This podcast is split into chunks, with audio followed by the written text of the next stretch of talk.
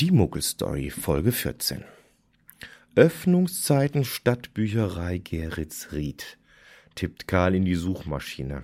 Ach, die Seite ist mal wieder unglaublich unübersichtlich. Klick, klick, klick. Ah, hier steht was. Hm.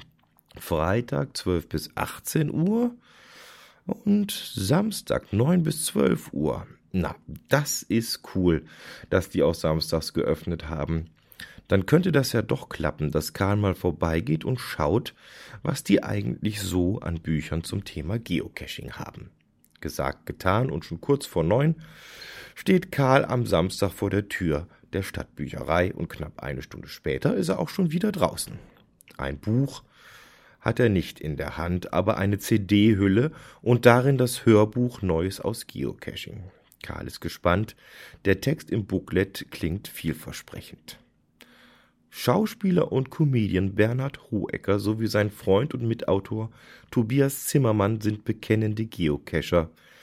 Ihre karge Freizeit fristen sie regelmäßig vor Kälte oder Angst zitternd an fremden und unbekannten Orten irgendwo da draußen.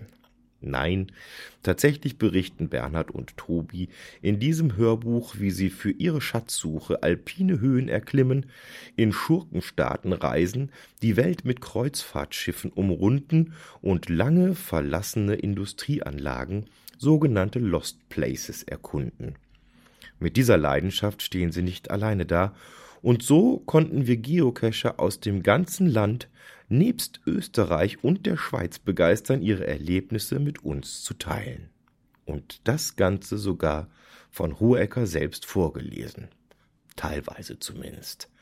Daheim wisselt die restliche Familie vor sich hin, dass er tatsächlich den ganzen Weg zur Stadtbücherei und zurückgegangen ist, um sich ein Hörbuch über das Geocaching auszuleihen, anstatt in der Zeit einfach endlich mal selbst eine Dose zu suchen.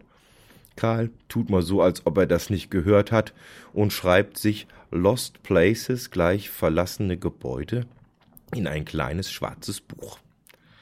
Das Notizbuch hat er sich tatsächlich gekauft, um alles, was er Neues an Informationen bekommt, aufzuschreiben.